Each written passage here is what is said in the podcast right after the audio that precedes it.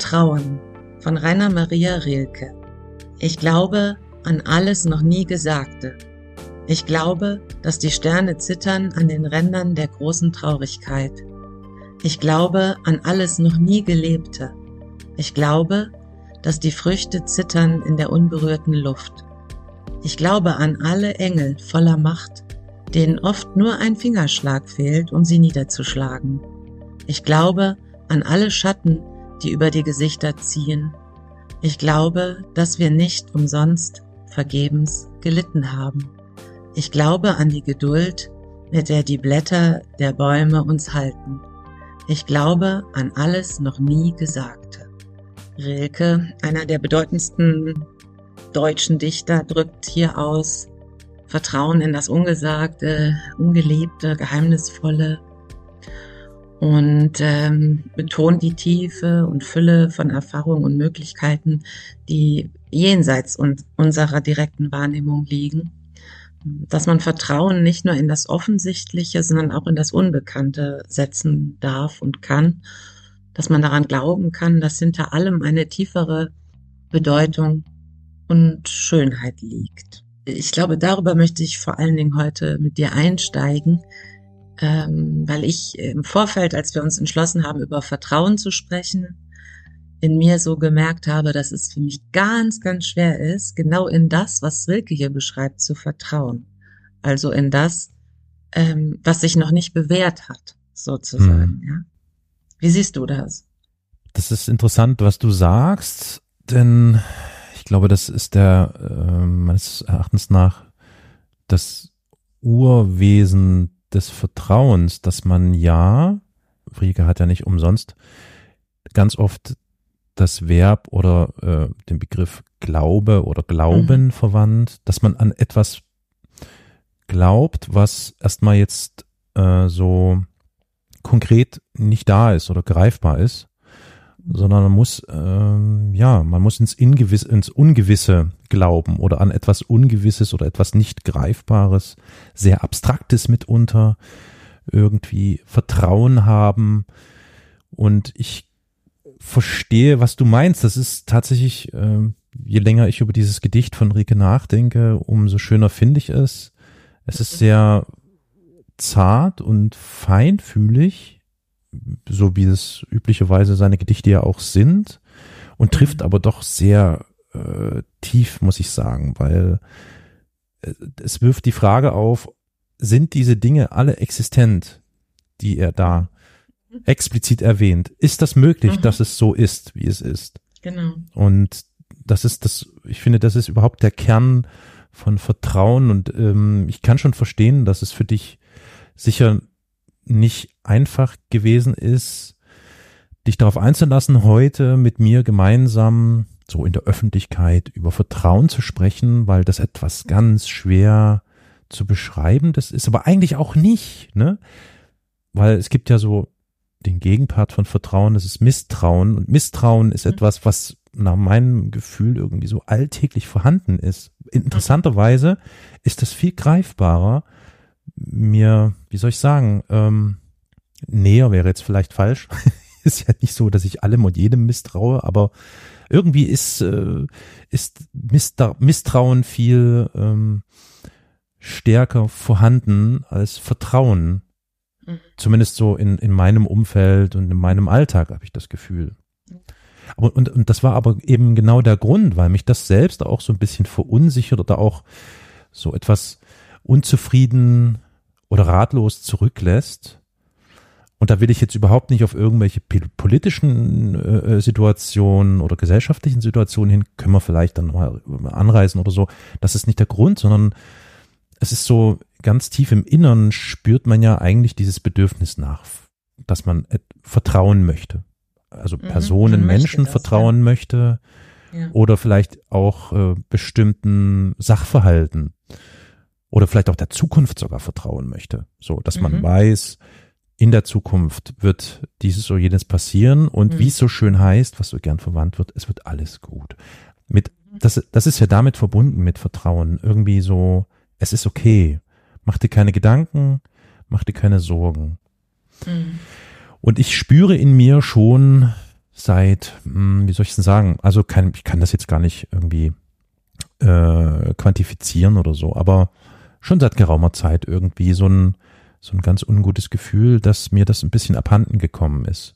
Weniger bei Menschen, weil ich schon das Gefühl habe, dass ich gezielt auswählen kann, wem ich Vertrauen schenke und wem nicht. Ja. Und das tue ich auch ganz gezielt. Ähm, vielmehr tatsächlich so, ist es tatsächlich so diese äh, Machtlosigkeit gegenüber bestimmten Situationen, die abstrakter sind, wo mir dann doch irgendwie dieses Vertrauen fehlt, ich es aber gerne gewinnen möchte, gerne haben mhm. möchte. Das verstehe ich gut, ja. Ja, das kommt mir auch sehr, sehr ähm, vertraut vor, was du jetzt gesagt hast, weil ähm, ich habe dann so überlegt, dass man ja, wenn man geboren wird, äh, in dieser Abhängigkeit als Säugling, als Baby, mhm. Total ähm, verdammt ist, darauf zu vertrauen. Eigentlich. ja, okay. Ja, man muss das tun. Du hast äh, überhaupt keine Entscheidungsgewalt. Ne? Du musst mhm. darauf vertrauen, dass man dich versorgt und das ist das Urvertrauen, ähm, ne? Das ist ja wirklich also genau. also fast biologisch äh, quasi genau. bedingt irgendwie. Genau, dass man sich kümmert und dass was, alles gut ist. Aber was, was für eine schöne Vorstellung, oder? Also, dass man, ja. dass dieses Urvertrauen, es ist einfach da und ähm, ab einem bestimmten Moment geht es dann aber eben leider auch weg. So, aber bis dahin ist es natürlich schon toll. Also ja, schöner es, Zustand.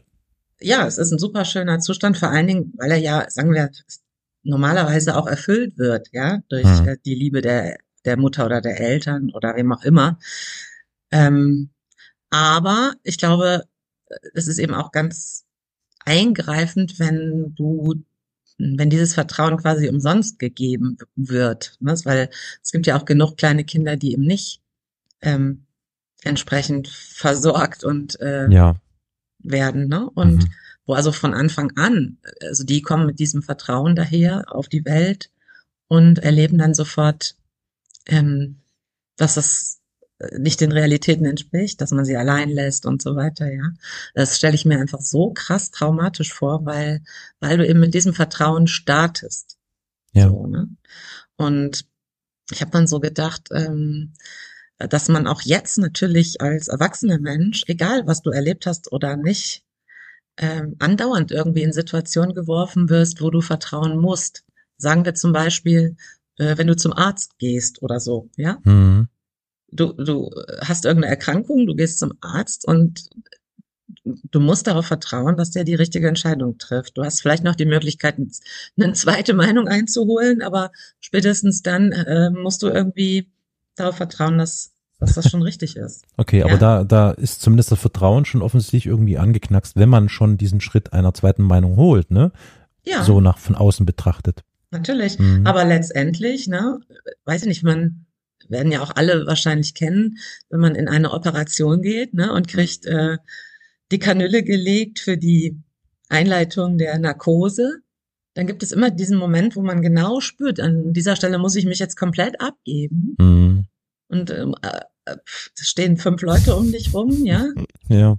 Mhm. Du musst einfach darauf vertrauen, dass sie dich zurückholen, dass mhm. sie das Richtige machen und so weiter, ja. Das finde ich schon ein starkes Stück. Aber gleichzeitig ist es ja auch so, dass, dass es, egal was man für Erfahrungen gemacht hat, dass fast jeder zumindestens äh, in der Lage ist, an so einem entscheidenden Punkt sich dann doch wieder abzugeben und zu vertrauen. Weißt du, wie ich meine? Also die meisten springen halt nicht da äh, von, von der, äh, vom Bett runter und verlassen fluchtartig den OP, sondern ne, irgendwie lässt man dann doch los. Das, wenn ich das also jetzt recht verstehe, ich bin jetzt mhm. mal ganz böse und frage mhm. jetzt mal, man könnte das ja, also man könnte ja dieses Vertrauen, was du gerade beschreibst, also jetzt im medizinischen ja. Kontext, mhm. könnte man ja beinahe vergleichen mit einem zwangsläufig sich seinem Schicksal ergeben. Ja, ich glaube, Weil du hast es ja nicht in der Hand, Stelle. ne? Also okay, das ist das, aber, oh Gott, das ist aber eine. Es ist ja auch nicht nur das Schicksal, dem du dich dann ergibst, mm. sondern es ist die Hände, sind die Hände dieser Menschen, in die du Stimmt, dich dann. ja, das ist richtig, ja. Weil nur das Schicksal alleine würde man ja, könnte man auch sagen, okay, ich habe jetzt diese und jene Erkrankung, ich mache jetzt gar nichts und bleib hier so sitzen und mhm. so. Aber das tut man ja nicht. Man geht dann irgendwie dahin und Ja. lässt sich helfen von Menschen, die in der Regel man nicht kennt. Ja. Und auf deren Expertise man irgendwie vertrauen muss mit seinem, mit seiner Mhm. kompletten Existenz, ja. Mhm. Das ist schon irgendwie eine irre Situation, so finde ich. Und Mhm. das ist das Einzige, was mir so eingefallen ist, wo das irgendwie vergleichbar ist zum Beginn eines Lebens, wo man auch komplett ausgeliefert ist. Ja, Nur, dass es dir, ich sag jetzt mal, im äh, außerhalb des Säugling, Al- Säuglingsalters oder Kleinkindalters wird dir das ja dann auch bewusst. Also die Bewusstwerdung von Vertrauen ist, wenn man sich, wenn man sich so anschaut, ist das eigentlich ein sehr, wie soll ich denn sagen, ein zwar einerseits erhellender, aber andererseits vielleicht auch ziemlich erschreckender Moment, wenn ich so Mhm. drüber nachdenke, weil du verlierst ja wirklich diese Unschuld in puncto Vertrauen. Denn plötzlich wird dir gewahr, dass dieses Vertrauen, was du einer bestimmten Person oder einer bestimmten Situation oder einem Menschenfeld äh, äh, schenkst, äh, dass das äh, riskant sein könnte. also die Tatsache zu begreifen, dass äh, mein Vertrauensgeschenk mit dem Risiko verbunden ist, dass es äh, missbraucht wird unter Umständen oder vielleicht einfach nur äh, ja nicht bedient wird, das ist natürlich äh, ja blöd. Aber biologisch betrachtet, biologisch betrachtet irgendwie sinnvoll auch, ja. Also mal auf der, wenn wir gerade auf der medizinischen Ebene sind, so meine ich. Ja, und, und es stellt sich natürlich auch die Frage, ob man das nicht, äh, ob es nicht sozusagen auch eine zum Erwachsenwerden sozusagen dazu oder zum Großwerden dazugehört, zu erleben, wie es sich anfühlt, wenn Vertrauen mal missbraucht wird. Ja. Mhm. Oder man in etwas vertraut, was sich dann als falsch erweist. Gibt es noch einen anderen Begriff für missbraucht? Äh, ich überlege gerade. Ja. Äh, Vertrauen kann man. Oh Gott. Was gibt's noch? Mhm. Suchst du auch danach gedanklich? Ich habe Ja. jetzt so überlegt. Äh, Misstrauen, äh, Vertrauen, äh, ach egal. Entschuldige, ich wollte dich nicht unterbrechen, Ja, aber das aber hat wir mich aus dem wissen- Konzept gebracht. Ähm, okay. Ihr wisst schon, liebe Hörerin, was wir, ja, ähm, genau. Also das, äh, das glaube ich schon, dass, dass wir ja überhaupt nur in der Welt existieren können, wenn wir auch diese Erfahrung äh, machen und auch verarbeiten irgendwie und merken, Mhm. dass äh, das Leben weitergeht. Na gut, also kurzum Erfahrungsschatz. Ne? Also Genau. äh, das würde also bedeuten, also ich überlege das heißt gerade. ja, das ist eigentlich, so- das ist ja so eine so eine Ambivalenz zwischen Mhm. ähm, dem Gefühl, ich mu wir sind verloren, wenn wir nicht vertrauen können und gleichzeitig aber auch den Schmerz sozusagen zu verarbeiten, dass es manchmal vergebens ist. Ja, das sind tatsächlich, das ist wirklich eine, eine krasse Ambivalenz, das stimmt. Hm. Wobei ich das tatsächlich voneinander trennen würde und das gar nicht miteinander verbinden würde, weil das eine, dieses Gefühl verloren zu sein, das ist dann schon eine sehr fatalistische mh, Sichtweise, die glaube ich schon fast irgendwie das Ende des Kapitels ist, nach meinem Gefühl. Hm. Und das andere, ähm, ich weiß es nicht. Ähm, ich hatte gerade einen Gedanken, den ich ausführen wollte und der ist mir entfleucht, weil ich äh, Krähen beobachte, die über mein Haus hinwegziehen, der sogenannte Krähenbus, so nennen wir ihn, weil der immer zu einer bestimmten Uhrzeit äh, fliegen verschiedene Krähenschwärme, Schwarme, Schwärme, in das. Stadtinnere, um sich sozusagen in Schutz oder in Sicherheit zu bringen. Und darauf vertraue ich zum Beispiel auch jeden Abend. Ich kann jeden Abend auf dem Balkon sitzen oder aus dem Fenster schauen und ich weiß, zu einer bestimmten Uhrzeit, jetzt, wenn es eher dunkel wird, ist das, verschiebt sich das ein bisschen, aber ich kann darauf vertrauen. Ab einer bestimmten Uhrzeit fliegen diese Krähenbusse über meinem Haus und das hat mich jetzt aus dem Konzept gebracht. Entschuldigung. Ja. Und ist das etwa, also bedeutet dir das richtig was? Ich find's äh, interessant, ja, naja, da sind wir dann schon beim Punkt. Also, also es ist ja so, äh, also Vertrauen bedeutet ja eigentlich, wenn ich auf etwas oder auf wen vertraue, dass ich eine gewisse Verlässlichkeit voraussetze. Ja. Ne? Also das ist ja damit Mhm, genau. gewissermaßen verbunden. Das geht ja gar nicht ohne. Ja, und bekanntlich sind Krähen natürlich schon recht verlässlich. Also in ihrer Verhaltensweise durchaus äh, begrenzt kann man ungefähr abschätzen, wie was wo. Das ist auf jeden Fall so. Und das kann man natürlich jetzt so im Naturkontext ist bislang die Natur ein, ja, ein sehr verlässlicher Kompass. Das stimmt tatsächlich. Mhm. Äh, aber, Entschuldigung, ich wollte nicht wegleiten, weil wir waren eigentlich wo ganz anders. Und zwar wollte ich eigentlich darauf hinaus, hm, ich muss kurz äh, überlegen, verdammte Hacke. Wenn du was sagen möchtest, sag es ruhig, ich kann derweil überlegen. Verdammt. Ich habe nur gerade an diesem Krähenbeispiel so gedacht, das war so süß, wie du gerade gesagt hast, ja, da kann man sich dann irgendwie drauf verlassen, weil die Natur ja. immer noch so verlässlich ist. Mhm. Und während du das sagtest, habe ich sofort gedacht an all die fürchterlichen Naturkatastrophen, ja. die sich hier gerade um, weltweit abspielen, ja. Ja.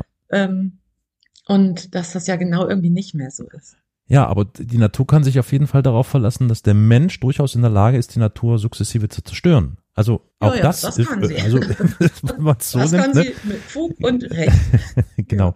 Ja, ist also ähm, ich hatte vorhin noch den Gedanken, das heißt mit zunehmendem Alter, wenn sich mein Erfahrungsschatz im günstigsten Falle irgendwie vermehrt, und der wird größer und ich kann daraus ja äh, speisen und dadurch abschätzen, wo Vertrauen angebracht ist oder nicht angebracht oder vielleicht sogar Misstrauen angebracht ist, um mal das mhm. andere Gegenteil zu nehmen. Ja. Würde das ja eigentlich im Umkehrschluss bedeuten, das kann ich schwer abschätzen, weil ich mich verdammt jung fühle. Aber ähm, wie, wie ist es, wenn ne, mit zunehmendem Alter nimmt dann das Vertrauen ab, sprich vertraut man dann weniger. Ich habe nämlich das Gefühl, aber das ist natürlich sehr subjektiv, dass ältere Menschen ja eher doch Vertrauens, äh, wie, sagt, wie sagt man eigentlich, Vertrauens, äh, Seliger? Ja, hm, danke. Vertrauensseliger sind. Mhm. Ist das vielleicht aber dann ein, ein Überlassen, ein sozusagen sich dem Schicksal überlassen und es wird schon okay gehen? Ja, im Sinne von Gottvertrauen. Mm, sowas in der Art. Vielleicht quasi das Pendant zum äh, Urvertrauen eines Kleinkinds oder so, so ändert sich das dann mit zunehmendem Alter auch in so ein Urvertrauen wieder zurück. Hm. Das finde ich ganz interessant. Also ich meine, das hat ja sicher auch irgendwas, ich labe jetzt bestimmt totalen Quatsch, aber ich bin auch kein Mediziner und vor allem auch kein Biochemiker etc., aber hat ja sicher auch irgendwas mit der Veränderung der Synapsen im Gehirn und äh, all dem zu tun, dass sich das dann irgendwann natürlich entsprechend anpasst und ändert, beziehungsweise im ungünstigen Falle kann es natürlich auch gesundheitliche Gründe haben, dass sich dort äh, Dinge im Körper, im Gehirn abspielen, die altersbedingt darf, äh, dafür sorgen, dass äh, bestimmte, wie soll ich sagen, bestimmte menschliche äh, Konstitutionen äh, quasi weggehen zum Ungunsten eigentlich des Menschen. Ja, aber ich überlege gerade, ob ich das wirklich so äh, bestätigen kann, weil ich habe in meinem Umfeld ganz schön depressive alte Leute. Mhm. Also da findet das gar nicht statt, sondern äh, ich überlege gerade, ob ich das so kann, ob ich überhaupt irgendjemand kann. Vielleicht verwechsel ich das mit Resignation. Das kann natürlich sein, weil, naja, es klingt jetzt, Entschuldigung, ich wollte, ich wollte jetzt nicht zynisch sein, aber das, das ist ja nah beieinander. Also wenn jemand resigniert, dann könnte man das aus der Ferne, vielleicht sogar aus, auch aus der Nähe, durchaus äh, so ein bisschen als Vertrauen ähm, interpretieren. Hm. Es ist interessant, ne, dass Resignation und Vertrauen so nah beieinander liegen. Also für mein, mein Gefühl zumindest. Das ist ja auch kurios gerade, stelle ich fest. Ich glaube, das bedeutet einfach für dich die Abwesenheit von äh, Sorgen und ja. äh, das meinst du. Mhm, mhm, ja, genau. Weil egal, also egal was ich jetzt tue, es passiert ja eh irgendwie was Schlimmes oder so, ne? Oder ich werde äh, von irgendwem betrogen oder was auch immer oder ne? So mhm. von irgendwas und irgendwem betrogen. Mhm. Mhm. Mir fiel übrigens der Begriff ein für Misstrauen oder Vertrauen, enttäuschen. Einfach, glaube ich, wenn man Vertrauen enttäuscht, oder? Mhm. Passt wahrscheinlich am besten. Entschuldige, ich unterbrach dich. Würdest du, wolltest du fragen?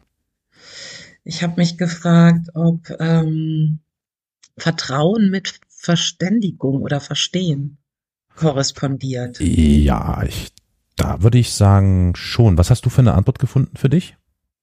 Na, manchmal glaube ich, gibt es eben auch Sachen, die man durchaus verstehen kann, aber ähm, trotzdem ablehnt sozusagen. Okay, ja, gut, das. Hm.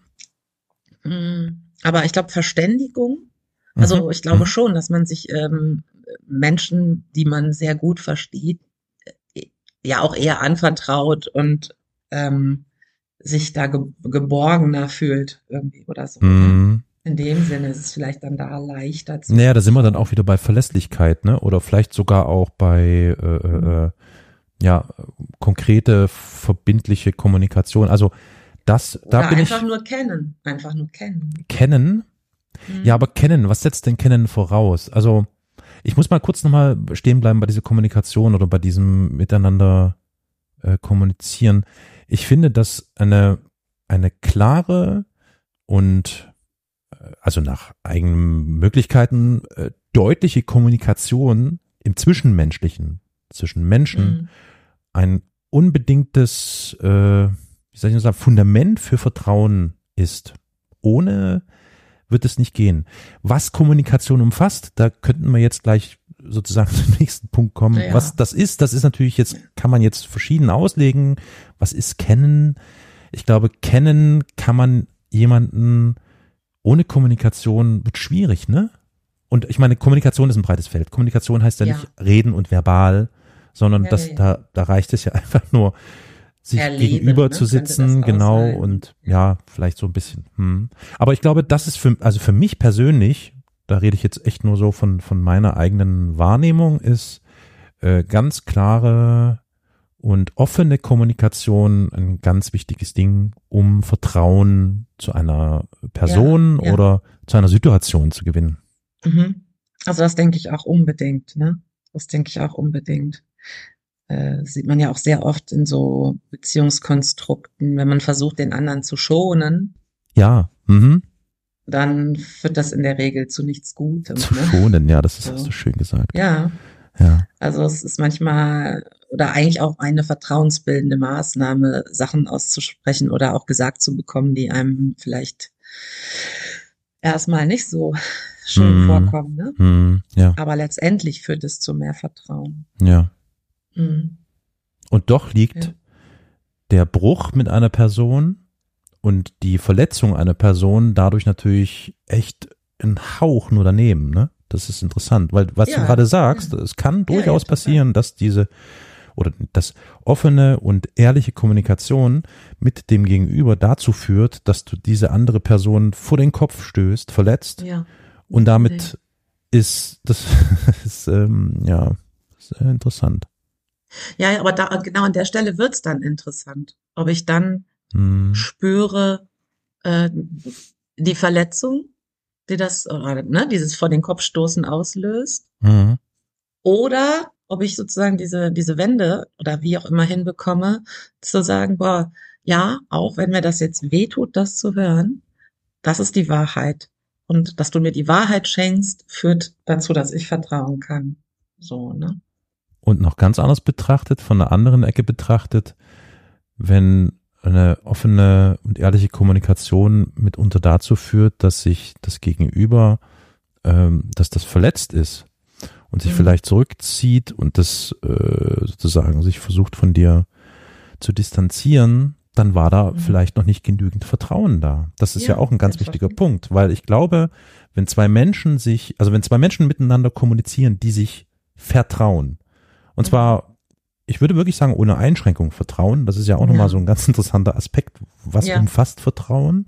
Ja, genau. Dann führt es ja nach meinem, äh, nach meiner Erkenntnis dazu, dass man echt über alles und jeden reden kann.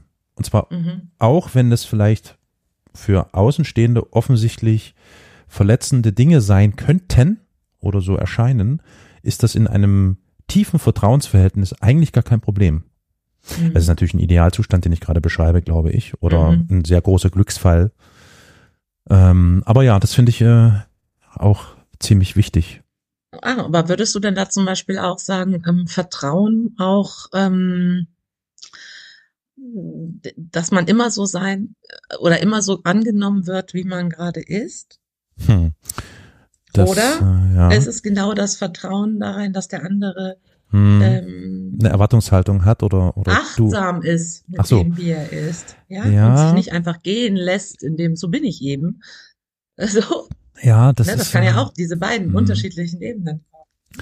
Ich bin kein großer Freund des, der Begrifflichkeit achtsam oder Achtsamkeit, aber das hat weniger was jetzt damit zu tun, dass du den verwandt hast, sondern wirklich, der ist schon so massiv in Verwendung für ganz eigenartige Dinge, dass ich den nicht besonders mag, aber hier trifft es eigentlich schon ganz gut, dass man mit, mit äh, Umsicht oder so Ja, ähm, genau. agiert. Ja. Ähm, das ist eine gute Frage, die du mir stellst. Und vielleicht stimmt auch beides, je nach Ich glaube schon. Hm. Also nach meinem Gefühl würde ich sagen, dass das zwei Dinge sind, die schon sich bedingen. Also einmal Mhm. das umsichtige mit anderen Menschen umgehen und kommunizieren oder mit einem Menschen. Nehmen wir jetzt nehmen wir konkret einen Menschen Mhm. und gleichzeitig eben äh, diese offene und äh, ehrliche, also authentische, ist auch wieder sowas Authentisches. Mhm, ja, Dieses ja. Unverstellte, unverstellt vielleicht, so Ja. eher. Ohne, ähm, das ist ja auch noch ein, ein Aspekt, der damit eine Rolle spielt. Ich merke, wir fasern gerade total aus, aber ist auch egal, so ist es halt.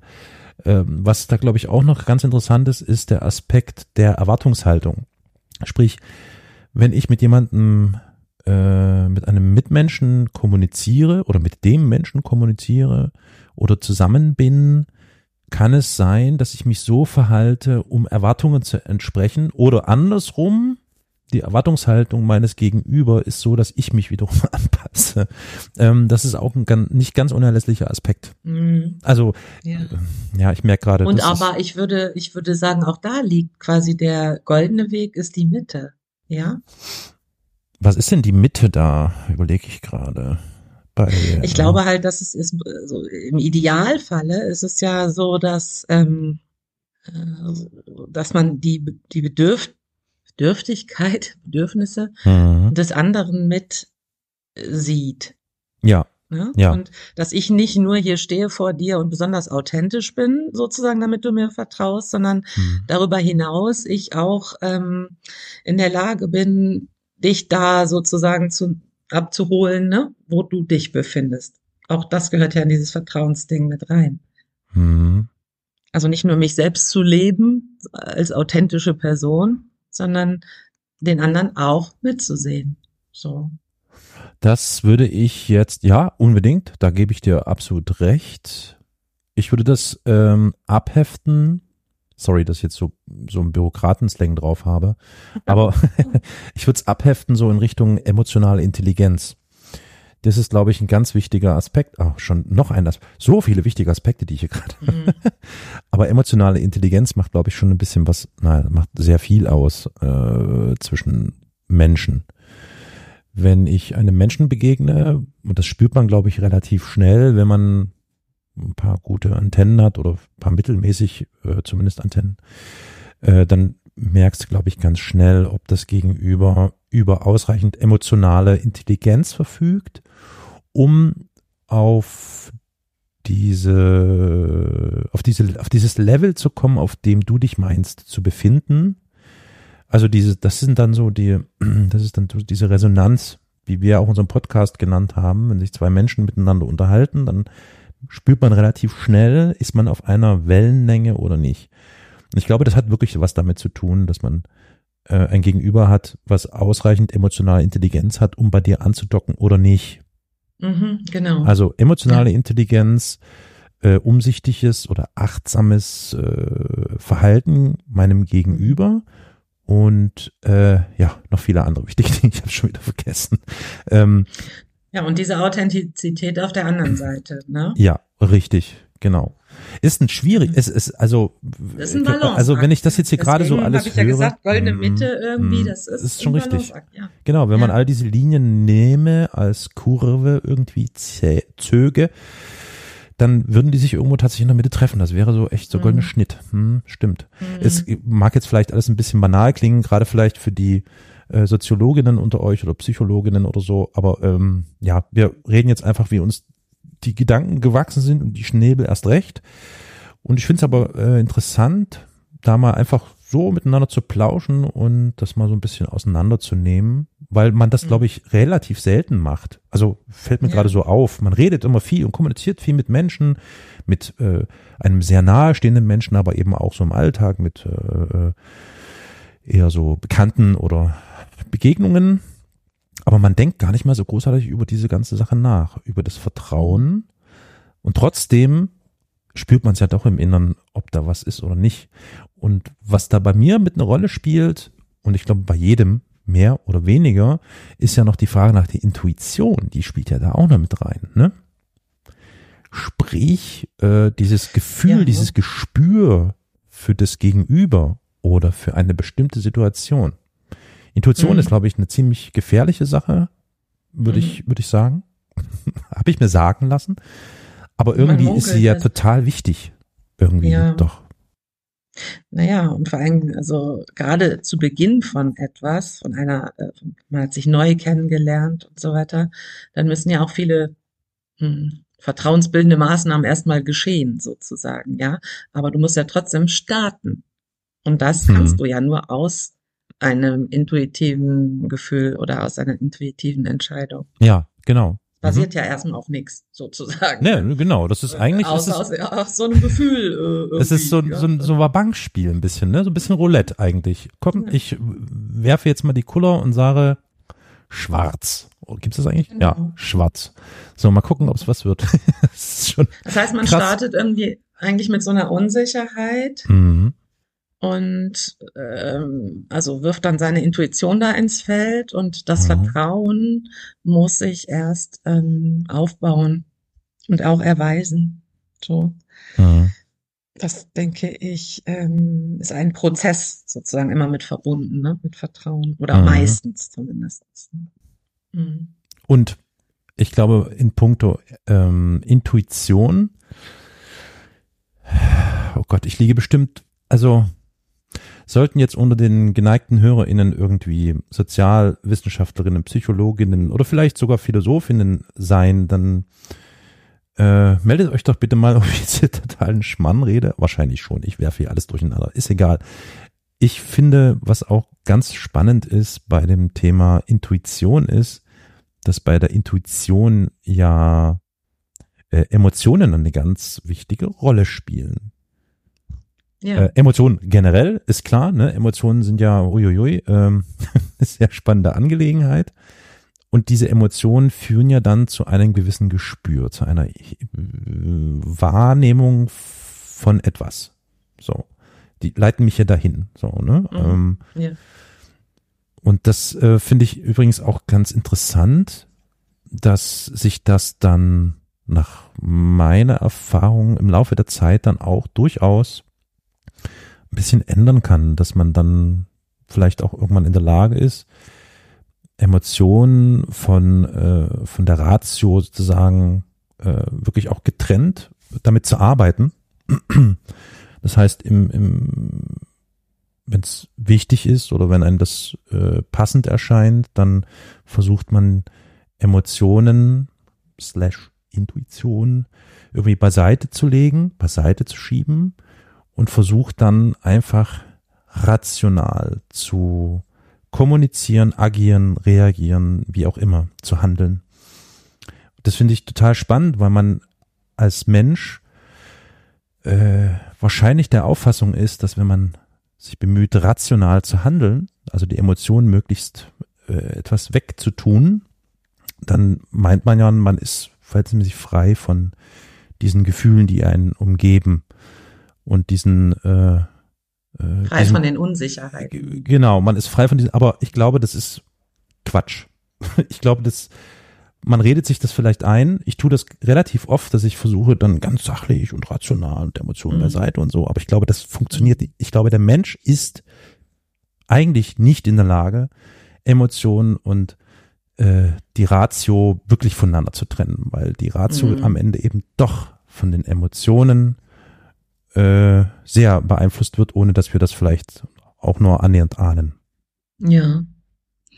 Ähm, aber das ist ja, es kommt vielleicht auch auf den Sachverhalt an, ne? den man, um den es gerade geht, sozusagen. Mhm. Und äh, ich gebe dir auf jeden Fall recht in Bezug auf, auf Liebesbeziehungen und Freundschaften und so. Und frage mich gerade, ob das in anderen ähm, Feldern, sagen wir bei einer beruflichen Entscheidung oder so, ja, ja. Obwohl, vielleicht hast du recht, vielleicht Ja, ist es auch da am Ende Absolut. aus einem Bauchgefühl. Ja, Wer ja, weiß. ja. Ich, Ja. also das ist zumindest, ja, Ja. ist so mein Gefühl. das ist mein Mhm. Gefühl. Ist dein Gefühl dazu, ne? Sachlich betrachtet ist das mein Gefühl. Genau, ja. Mhm. Also eins ist ja klar, ne? Man zum Beispiel, ähm, also äh, soziale Interaktion oder so ähm, braucht halt sozusagen vorhersagbare Antworten, ne? Oder Verhaltensweisen. Und ähm, da an der Stelle, wo man sozusagen überhaupt keine Idee davon hat, was sich hinter dem Horizont verbirgt, Mhm. steigt natürlich die Unsicherheit. Und da wird es eben tricky mit dem Vertrauen. Mhm. Mhm.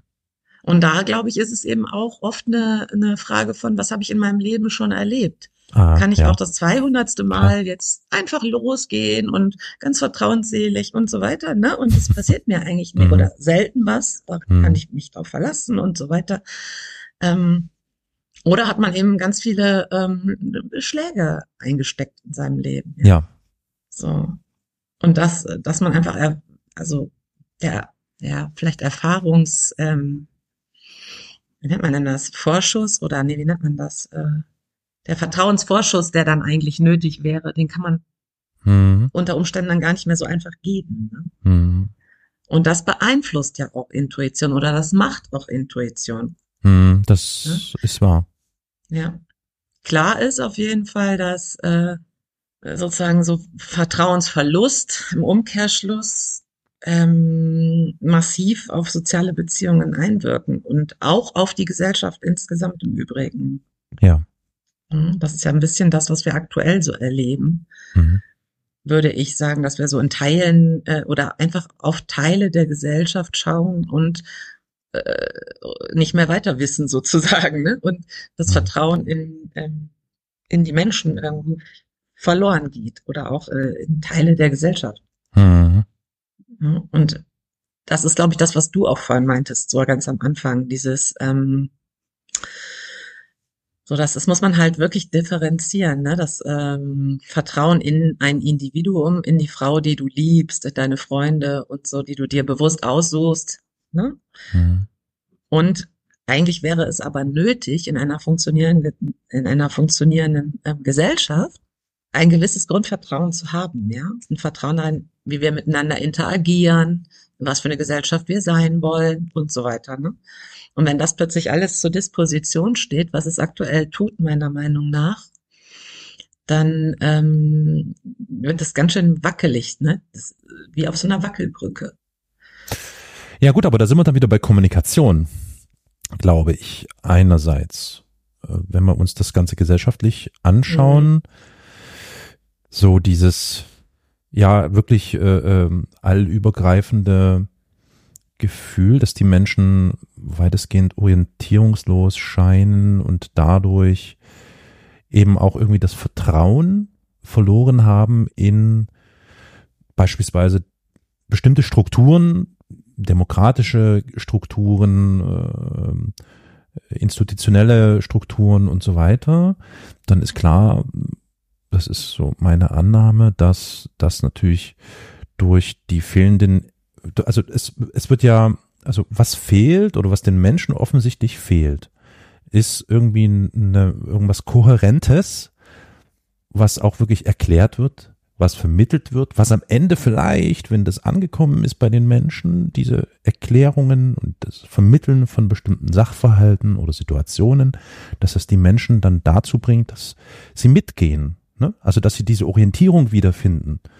Und das scheint uns ja so im gesellschaftlichen Kontext irgendwie zu fehlen. Also sprich, eigentlich Klartext reden. Ne? Wie wir, also das ist so, was ich meinte, so mit klare Kommunikation, Klartext reden und demonstrieren oder zeigen, dass man entscheidungsfähig und oder oder, oder handlungsfähig ist. Ja, so. aber du, ich bin mir nicht sicher, weil ich würde sagen, ähm, also pff, Niklas Luhmann, der würde jetzt sagen, da, da wir beziehen uns jetzt ja auf den Teil des systemischen Ja, Vertrauens ja. sozusagen, ja. Und ähm, wenn du jetzt sagst, jemand, der Klartext spricht ne, und sich klar mhm. vermitteln kann und Sachverhalte mhm. gut, dann sage ich mal, nehmen wir, weiß ich nicht, Robert Habeck, ja, der ja auch dafür fast schon verschrien ist, dass er da in epischer Breite irgendwie jeden Pup und Papp erklärt und versteht und macht und tut und emotional und uns alle mitnehmen will und so. Es klappt aber von vorne bis hinten gar nicht. Null. Mhm. Ja. Also der ist total auf dem absteigenden Ast mit seinem ähm, mit, mit seiner Art sozusagen. Mhm. Und ich frage mich, ob es ähm, dieser Vertrauensverlust in die Gesellschaft sozusagen, ne? Oder äh, ich glaube, dass der ganz viel damit zu tun hat, dass äh, Menschen sich wirklich verlassen fühlen in ganz vielen Fragen und dass, ähm, keine Ahnung, das Schulsystem funktioniert nicht mehr, ähm, die Rente ist unsicher, es gibt soziale Abstiege. Ne? Du kannst eigentlich auf gar nichts mehr vertrauen. Alle Sicherheiten, die du als Kind hattest, was das angeht. Als Kind, als Kind hat mich weder die Rente noch die Schule oder irgendwelche Dinge interessiert. Da bin ich mir nicht sicher, ob das mhm. jetzt. Also ich hatte da einfach ein großes Vertrauen rein. Äh, ich habe mich damit überhaupt nicht beschäftigt. Das war bei mir überhaupt nicht Thema. Ja, bei mir als, schon. Als Kind. Und ich sehe mich mit meiner Oma darüber okay. sprechen, dass ich gesagt habe, äh, als Kind, ja, mhm. Jugend oder Junge, ja, also das, das, okay. sagen wir mit 13 oder so, mhm. ja, mhm. dass ich so Sätze gesagt habe wie, oh, ich bin so glücklich, dass ich in einem Land lebe, wo ich genau weiß, dass man sozial aufgefangen ist. Okay. Mhm. Und mhm. Äh, das hat sich einfach nicht erwiesen, ja, das ist so. Mhm. Und ähm, Menschen sind nicht sozial aufgefangen. Ne? Und ähm, waren sie Keine Ahnung, es gab einfach so andere Gewissheiten, ne? so dass man hm. durch bestimmte Raster nicht durchfällt, hm. dass ähm, dass man einen schönen Lebensabend haben kann und dass man, also was weiß ich, ne, solche so Plattitüden halt, ja, so Bilder. Und ich glaube, dass wir aktuell eben in so einer Gesellschaft leben und in Umständen, die diese mh, hm, ehemals anerzogenen Bilder einfach erodieren lassen. Hm. Ja. Hm. Also man stellt dann plötzlich fest, nee, äh, mein Kind wird es mal nicht besser haben als ich und keine Ahnung, ne? Ähm, die, die Schulen versagen total oder ich mhm. habe keine Ahnung, ne? So ähm, die äh, Gehälter steigen nicht gleich, wie die Lebenshaltungskosten steigen. Oder was ist, ne? Solche Geschichten. Das ist jetzt austauschbar. Das sind jetzt Beispiele. Mhm. Und wenn man davon halt hm, mehreres leibhaftig erlebt, dann passiert das eben, dass äh, so dieses systemische Vertrauen bröckelt. Und ich glaube, dass das ist im Moment, was in unserer Gesellschaft passiert mhm. und warum auch alle nur noch so um sich schlagen und fuchteln, ja. Ja. Weil so, so festgeglaubte Sicherheiten sich nicht mehr als, ähm, ja, also einfach nicht mehr als wahr ja. darstellen. Äh, ja, das ist natürlich jetzt die Frage, ob die jemals wahr waren oder ob das wir vielleicht. ist irrelevant. Ne, im, ähm, am Ende ist es irrelevant, es ist schon wahr, aber nein, aber rückblickend, ähm, das ist jetzt wohlfeil, aber rückblickend kann man natürlich schon sagen, das sind wahrscheinlich alles Situationen oder Zustände, äh, wo man situativ vielleicht irgendwie den Eindruck hatte, dass dieses oder jenes irgendwie safe ist, aber es war es vielleicht nie dass sich die Situationen generell natürlich geändert haben und die Menschen, wie soll ich das nennen, quasi in so einer Multikrise stecken, das ist, da gebe ich dir natürlich recht, absolut.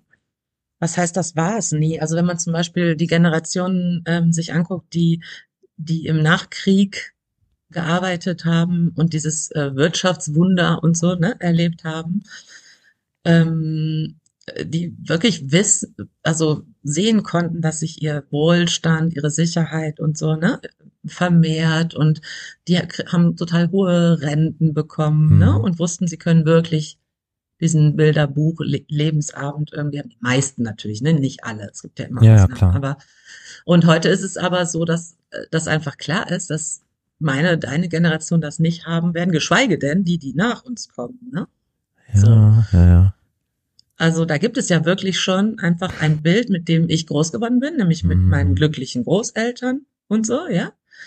Ähm, ja, aber mit Ansage. Ich meine, was ich sagen will, ist eigentlich mit Ansage. Also das siehst du ja als Kind nicht. Als Kind nimmst du das Nee, natürlich vollkommen so klar. Aber die ne? Erwachsenen, in, äh, als ich Kind gewesen bin oder als du Kind gewesen bist, hätten mitunter in der Lage äh, sein können, ähm, zu sehen, wo das hinsteuert mitunter. Aber wie gesagt, das ist wirklich jetzt echt gefährlich. Ja, das ist zu, ich sag ja, rückblickend kann man das immer sagen. Deswegen sage ich, das ist ähm, mit Vorsicht zu genießen. Aber ja, das ist jetzt der Versuch, das gerade sachlich irgendwie. äh, also, ja, aber ich verstehe, was du ich verstehe schon, was du meinst. Was was da natürlich mit einer Rolle spielt ist und was damit auch einhergeht, ist ja diese, also ist ja gewissermaßen so eine Hoffnungslosigkeit. Klingt jetzt blöd ja, oder, oder sehr halt einfach immer pathetisch, aber mehr, ne? ja, aber na gut, die Menschen so. haben auch wirklich die Hoffnung in bestimmte Dinge oder in äh, bestimmte Sicherheiten haben sie einfach verloren. Und genau, dadurch und die Reaktionen sind hm, halt total unterschiedlich. Ne? Die sind unterschiedlich, aber am Ende bedeutet das mehr oder weniger, vielleicht bis auf einige Ausnahmen, tatsächlich so eine Negativspirale, die sich dadurch entwickelt. Ja. Und wie kriegen wir, wie kriegen wir es hin, dass die Menschen aus Ach boah, was für eine bescheuerte Frage. Wie kriegen wir das? Jule, sag mal, wie kriegen du, wir das wie hin? Wie kriegst du das? Ja, nee. von dir. Ja, wie kriegen, wie kriege ich das? genau. Wie kriege ich es hin, aus so einer Negativspirale als Mensch hm. zu kommen? Das ist ja die große interessante Frage. Und da kommen wir dann eigentlich, ja, also da trifft sich dann wieder der Punkt Vertrauen und ähm, ich weiß, ja, wo du hin wolltest. Ich war, okay, sorry, wir sind jetzt gerade wieder ein bisschen ab, ab abgegangen, aber du bist ja eigentlich hergekommen, du bist, hast dich ein bisschen festgehakt an dem, was ich gesagt habe, nämlich klare, deutliche Kommunikation. So, ja. ne? Und ich, wenn genau. ich, wenn ich, lass mich raten, du wolltest in diese Richtung gehen, dass wenn jemand klar und deutlich genug Sachen sagt, dass sich die Leute dann, also dass die durchaus Vertrauen zu ihnen gewinnen können, das bedeutet natürlich, dass wir in Richtung ähm, dass die Menschen sich hingezogen fühlen könnten zu autoritären Persönlichkeiten und Personen. Meinst du das? War nee, das ich wollte Nein. eigentlich eben oh. sagen, dass jemand, der klar und deutlich Sachen sagt, mhm. ähm, dass das nichts nutzt. Das alleine ist es eben nicht. Mhm. So, ne? Mhm. Weil dann würde man sehen, dass jemand wie Robert Habeck müsste ja dann alle auf sich ziehen. Ja. Das passiert aber nicht. Ne? Ja, ja. Also es mhm. kommt eben nicht nur darauf an, sondern auch ähm, ja, werden die Sachen gesagt, die man hören will, ja, so und ähm, ja, verstehe. Also eigentlich ist es ja e-, eher so, dass das ähm, Vertrauensverlust eben zu so Teufelskreis führen kann, ne? Hm. in dem äh, weniger Vertrauen zu weniger Vertrauen führt, also sozusagen, ne, weil zu weniger hm. Kooperation, ähm, das wiederum dann das Vertrauen untergräbt und so weiter. Ne? Und Kaskade. Hm. Ja, und Luhmann, Niklas Luhmann zum Beispiel argumentierte ja so, dass ähm, soziale Systeme Mechanismen entwickeln müssen, um mit Vertrauensproblemen in der Gesellschaft umzugehen. Mhm. Ja, beispielsweise ähm, Krieg. durch verstärkte Kontrollmechanismen. Also ja, hm, Autorität. Na klar, natürlich, ja, ein autoritärer ja. Staat, na klar, ja. Ja, und ähm, also sozusagen, es müssen dann formelle Regeln und Gesetze äh, formuliert werden, auf die alle zurückgreifen können, um dieses Vertrauensdefizit auszugleichen. Nennen wir es doch bei Namen. Ganz, also im schlimmsten Falle Faschismus, ne? Ja, aber das ist ja die Frage, ne? Ob das jetzt, ob Blumen das jetzt damit meinte. Ich glaube nicht, dass er ja. das damit meinte, ja. ne? Sondern ähm, ich sag mal, wenn jetzt eine große Unsicherheit darüber besteht, wie gehen wir, was weiß ich jetzt, mit dem Klimawandel um, ja? Hm. Dann ähm, braucht es halt sozusagen, und alle sind durcheinander und wissen jetzt auch gar nicht, ne? es gibt diesen Vert ähm, Kontrollverlust oder Vertrauensverlust in der Gesellschaft. Dann gibt's auch noch so äh, Situationen, wo eben unklar formuliert wird, hm. ne? wie bei diesem bekloppten Heizungsgesetz und so, wo dann totales Chaos über Wochen entsteht. Ne? Und so, auf jeden Fall wäre, glaube ich, allen da an der Stelle wirklich gedient gewesen, wenn man sagen würde, okay, ähm, das sind hier die Gesetze, das ist die Gesetzeslage. Ne? Das Verfassungsgericht hat dieses und jenes uns zur Auflage gemacht und äh, das Europäische Gericht dieses und jenes und auf dieser Basis gibt's jetzt eben folgende Regeln und Gesetze. Punkt. So, ne? Und da, da das aber immer nicht so ist, sondern es wird dann endlos wieder diskutiert, alles wird in Frage gestellt, bis ja. hin zu, wir steigen aus der EU aus, bla bla bla, ne? In alle Richtungen geht das. ähm, das wird eigentlich immer durcheinanderer und dadurch der Vertrauensverlust immer noch größer. Ne? Es wäre an der Stelle halt laut Luhmann eben eine Zäsur. total nötig, klare Regeln und Gesetze, auch, die dann einfach für alle gelten. Punkt. So, ne? Ja. Und auch wenn Abweichungen von diesen Gesetzen und Regeln geschehen, dass das auch ähm, Konsequenzen hat, was ja aktuell zum Beispiel auch nicht stattfindet. Ne? Also ich sag mal zum Beispiel die ganze Diskussion, die wir jetzt aktuell haben, wir nehmen jetzt heute am ähm, 29.08.23 auf, über diese Eiwanger-Geschichte, ja. Hm. Da habe ich irgendwie ähm, heute noch so gedacht, wenn das ganz das Gleiche wäre passiert in den 80er Jahren, ja, was meinst du, was hier los gewesen wäre, ne? Weil man sich als Gesellschaft darauf geeinigt hatte, Natürlich gab es da genauso viele Leute, die so gedacht haben, ja. Aber wir hatten uns als Gesellschaft darauf geeinigt, wie wir mit diesen, ähm, wie wir mit dem Holocaust zum Beispiel umgehen und so weiter, ja. Hm. Und wenn du da abgewichen bist, dann hatte das sofort Konsequenzen. Hm. Und jetzt ist das aber gar nicht mehr so, sondern das ist alles irgendwie so ein totales Gewabel.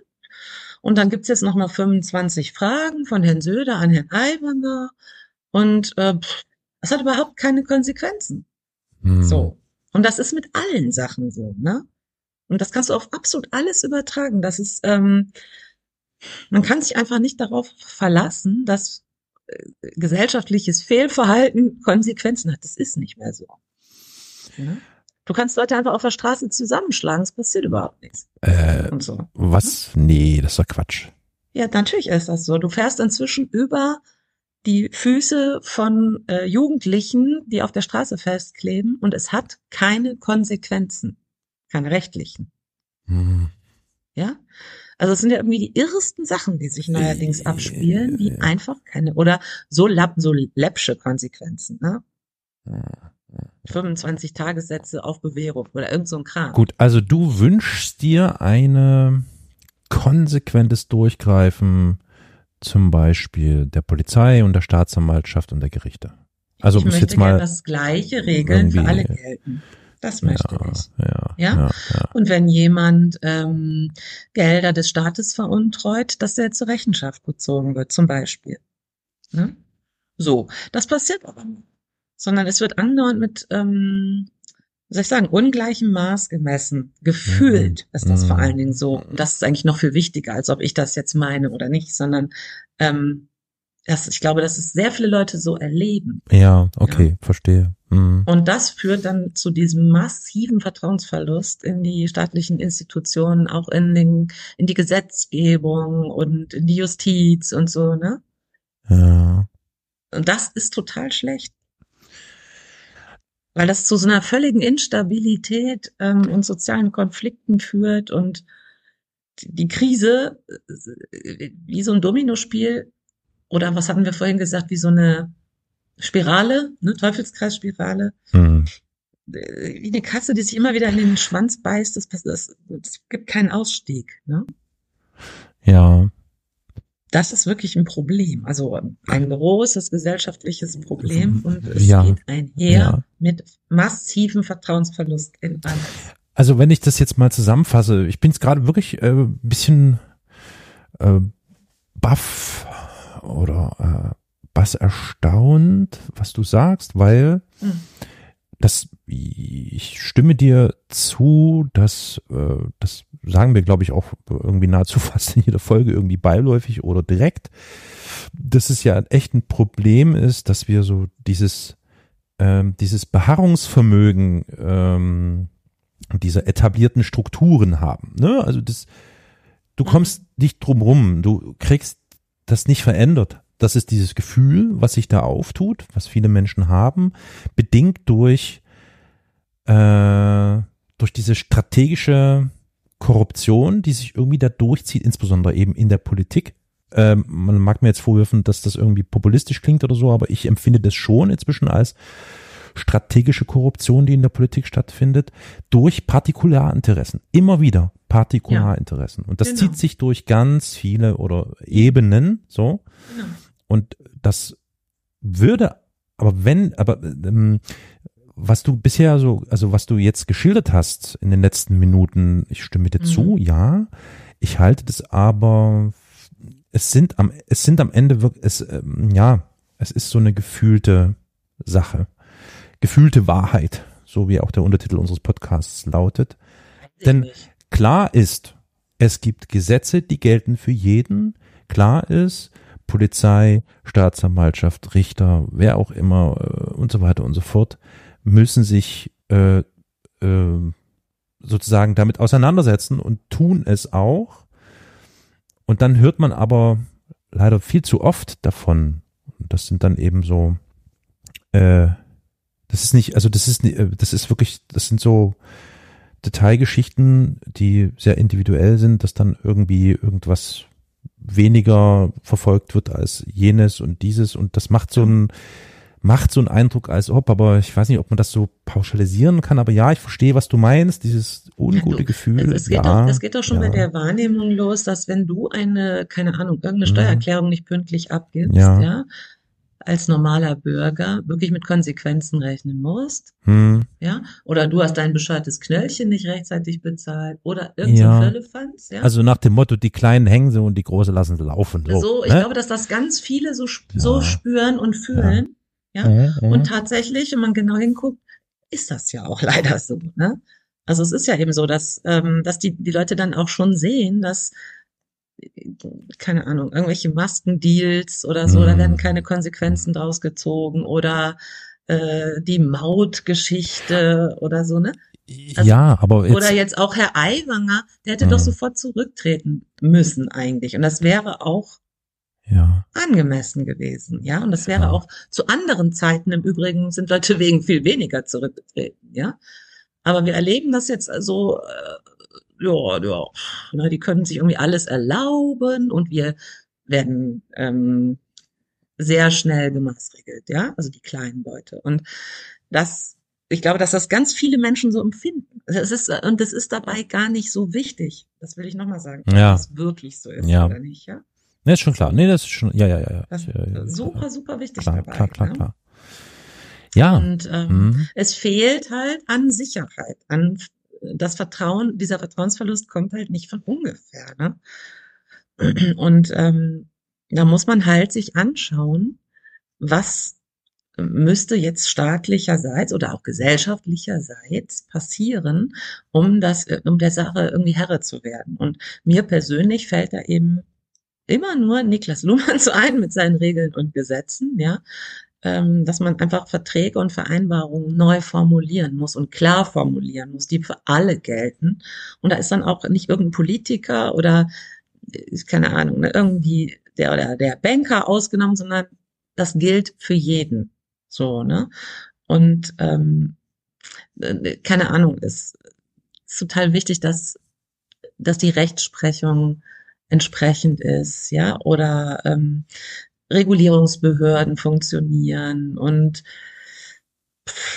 die verfassungsrechtlichen Rahmenbedingungen äh, stehen und nicht dann plötzlich, wie wir es auch neulich besprochen mhm. haben, plötzlich in Frage gestellt werden, ja?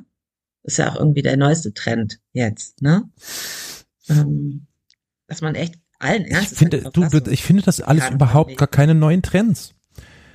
Wenn ich mir das anschaue, was wir heutzutage erleben ähm, und was es für ganz eigenartige Versuche gibt, an bestehenden Dingen zu rütteln, die eigentlich unverrückbar sein sollten. Das erleben wir schon seit 40 Jahren oder so. Ich weiß nicht, äh, also, oder seit, im Prinzip mehr oder weniger, ja, seit Anbeginn der Bundesrepublik und dann eben der Vereinigten äh, äh DDR-BRD-Bundesrepublik. Also ich, ich, also, ne, ich, gerade ist es, gerade bin ich in diesem Modus sachlich, sachlich, sachlich, sachlich. Merkst du? Ja. Und wenn ich, wenn ich sachlich schaue, dann habe ich das Gefühl, ganz egal, in welche Legislaturperioden der Bundesrepublik ich schaue, ganz egal, welche Parteien ich mir anschaue, es gibt immer und überall gibt es solche Situationen, solche Personen, wo ich sage, das ist einfach unvorstellbar, was die da tun. Das hat es schon immer gegeben ich bin mir nicht, ich bin mir nicht sicher, ob sich das, ob das nicht gerade alles gefühlt kumuliert. Äh, das mag sein. Das mag sein. Das, ich ne? ja gesagt. Ja, ja, ne? ich weiß, das aber, aber trotzdem ist es vielleicht ganz gut, wenn man sich da ein bisschen erdet und versucht, Abstand zu gewinnen und sachlich sich das anzuschauen, auch wenn das jetzt vielleicht nicht unbedingt Hoffnung schenkt, ja. Aber zumindest vermittelt einem das Gefühl, so scheiße, wie es einem jetzt in diesem Moment vorkommen mag, wie das alles läuft. Und man hat das Gefühl, alles, was getan wird, ganz egal, ob jetzt eben gesellschaftlich, politisch oder vielleicht sogar auch auf der rein zwischenmenschlichen Ebene, ist irgendwie, läuft schief. Abstand nehmen, schauen, bewerten, vergleichen, das versuche ich gerade. Und ich kann, wie du sagst, vollkommen nachvollziehen, dass diese, diese gefühlte Ungerechtigkeit, die sich breit macht, diese Hoffnungslosigkeit, die damit auch verbunden ist bei den Menschen, dass sich das natürlich immer mehr reinfrisst in äh, die Gesellschaft und natürlich dann eben dafür sorgt, dass wenn nicht das Vertrauen verloren geht, sogar tatsächlich auch Misstrauen entsteht. Ja, vollkommen ich klar. Meine, genau, und da kann man auch noch mal einen Blick auf ähm, Medienkommunikation werfen. Ne? Natürlich hast du recht, das gab es alles auch in den 80er Jahren, aber ähm, auch in den 70ern, auch in den so 60ern, auch in den 50ern. Also, Social Media, ne? Ja, ja, eben, eben. Das ist ähm, ja, kein das unerheblicher Punkt. Ja, das stimmt. Weil natürlich ist die Art und Weise, wie Informationen verbreitet werden, ähm, maßgeblich für Vertrauen zuständig. Ja. Mhm. Also und, und umgekehrt eben Fehlinformationen, die dann äh, durch die ganzen Social Media geschleust werden machen eben auch was und polarisieren und ja. ähm, oder setzen einfach auch falsche Wahrheiten in die Welt, gefüllte Wahrheiten, die nicht stimmen und so. Ne? Mhm. Ja, und das, das heißt, es, es braucht, also äh, es, es müsste jetzt mir gelingen, äh, diesen Zynismus, den man ja dann damit verbunden auch entwickelt, also ich persönlich entwickelt da wirklich so einen ziemlich äh, harschen Zynismus, also mhm. das ist ja nichts anderes als eine Schutzkleidung, die man sich dann überzieht, um damit einigermaßen klarzukommen, ja. mit diesem ja. Vertrauensverlust und dieser Hoffnungslosigkeit, die sich verbindet. Das heißt, ich müsste jetzt diesen Zynismus und diese Hoffnungslosigkeit irgendwie versuchen zu durchbrechen. Und jetzt mhm. frage ich mich natürlich, wie kriege ich es hin? Deswegen wollte ich mit dir darüber sprechen, irgendwie wieder Vertrauen zurückzugewinnen. Mhm. Äh, ich rede jetzt nicht nur generell von der Politik, vielleicht eher sogar von der Gesellschaft, die natürlich auch immer irgendwie gewissermaßen ein Spiegel oder ein, ein, schemenhaftes Abbild von der Politik ist oder so oder eine Reaktion darauf. Und ich frage mich halt, wie, wie kriege ich es hin, da irgendwie wieder Vertrauen zu bekommen? Und mein Gefühl ist wirklich, dass es da echt einen ziemlich harten Cut braucht, so. Also so eine Zäsur, die das echt so richtig absäbelt und die mir auch das Gefühl vermittelt, dass dieses Durchwursteln, weil das ist ja eigentlich ist es so ein Durchwursteln, was man da irgendwie immer gefühlt erlebt. Ne, ist, wie du sagtest, so unkonkret, so ja, also einfach nicht vertrauenswürdig. Und ähm, mhm. ich, ich stelle mir für mich so vor, mitunter ist es möglich, Vertrauen zu einer Sache, zu einer Situation, zu etwas Bestimmten zu gewinnen, wenn da so ein Schnitt passiert, der klar macht, es ist vorbei mit Durchwursteln und es braucht jetzt wirklich irgendwas, was mich mitreißt wieder oder was mir klar macht, das ist, that's, that's the thing, so. Ja. Da und das, sich, das ne? suche ich gerade so, weißt du, und, und, ja.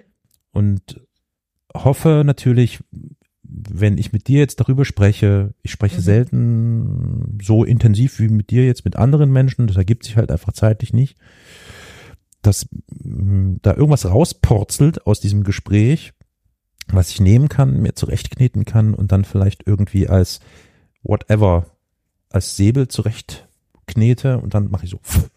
Und jetzt. Aber ich weiß noch nicht richtig, wie ich es anstelle. Hm. Hm.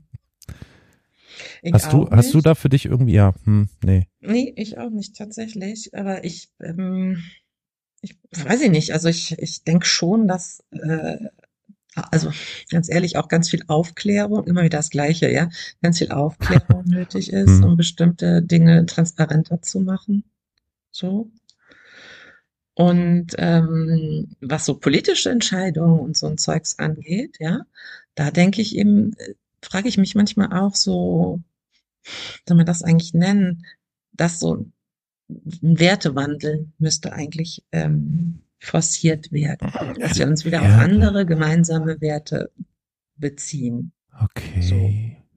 Aber du meinst nicht die Werte, die, die, die, die, okay, okay, da bin ich froh, weil, weil Werte ist ja auch sowas, so ein verbranntes, so, so ein verbrannter Frage. Begriff. Ja. ja. also du meinst Ethik. nicht den, du meinst nicht den Nancy Faeser Wertebegriff? Ja, äh, was? Nein. Nein. Sondern du meinst ethisch, moralisch. Hm, ja. Hm, hm, hm. Boah, das klingt aber auch schon ein bisschen konservativ, ne? ja, aber warum? Weiß ich nicht, keine Ahnung. Also so ein bisschen, keine Ahnung, klingt das so ein bisschen wie ja. Ordnung, Moral, ein bisschen äh, Zucht wieder reinbringen. so, ich weiß nicht, ich Zucht und Ordnung. Zucht und Ordnung, nee. So, nee, dass man einfach sich auf, auf na, Verlass. So. Man, man, dass man sich auf bestimmte Dinge verlassen kann. Und das ist ja, ja. wieder mit also diesem moralischen. Ja aktuell alles in Frage, ja. Gibt es, gibt es lebenswertes ja. und unwertes Leben, ist ja neuerdings irgendwie schon, ja, ja. ja. Oder, also wirklich, wo alles in Frage ist, ist Leben an sich ein Wert. Warum ist es für einige Leute, äh, äh keine Ahnung, warum ähm, ist es uns egal, wenn die Flüchtlinge alle krepieren, ja? Hm. Warum, was, was ist das? Mhm. So, ne? Mhm. Oder, oder jetzt das ganze Gebäsche gegen ähm, Schwule und Lesben und Trans und bla und bla, ein einziges Geschrei, ja, ähm, wo man echt denkt so, hä, meine Güte, ne, was betrifft das denn jetzt dein Leben? Das ist mhm. doch einfach, ne? Das ist aber nicht, ja, weil da so eine Aufregung überall herrscht und, mhm. und man sich eigentlich auf so so Grundwerte, auf die wir uns aber nach dem Zweiten Weltkrieg geeinigt haben, ne, einfach nicht mehr, die finden gar nicht mehr statt. So. In ganz großen Teilen der Gesellschaft, natürlich nicht überall nicht, ne? So. Mhm. Und da, wenn man sich da wenigstens mal wieder auf so basale Sachen einigen könnte, fände ich das schon ganz schön, ja? Mhm. Und zum Beispiel sowas, wenn jemand Dreck am Stecken hat, dass er bitteschön in der Politik sich dann auch verabschiedet und den Platz räumt oder, ne? So, mhm. so ganz basale kleine Sachen. Ja, mhm. es kann einfach nicht zu viel verlangt sein, meiner Meinung nach. Ne? Mhm. Ist es aber inzwischen. Ich, ich kann mir nicht helfen. Ich bitte um Entschuldigung, aber ich denke da ja die ganze Zeit an bestimmte AkteurInnen in der Politik. kann sich jeder selber denken, wen ich meine. Gibt ja da so einige.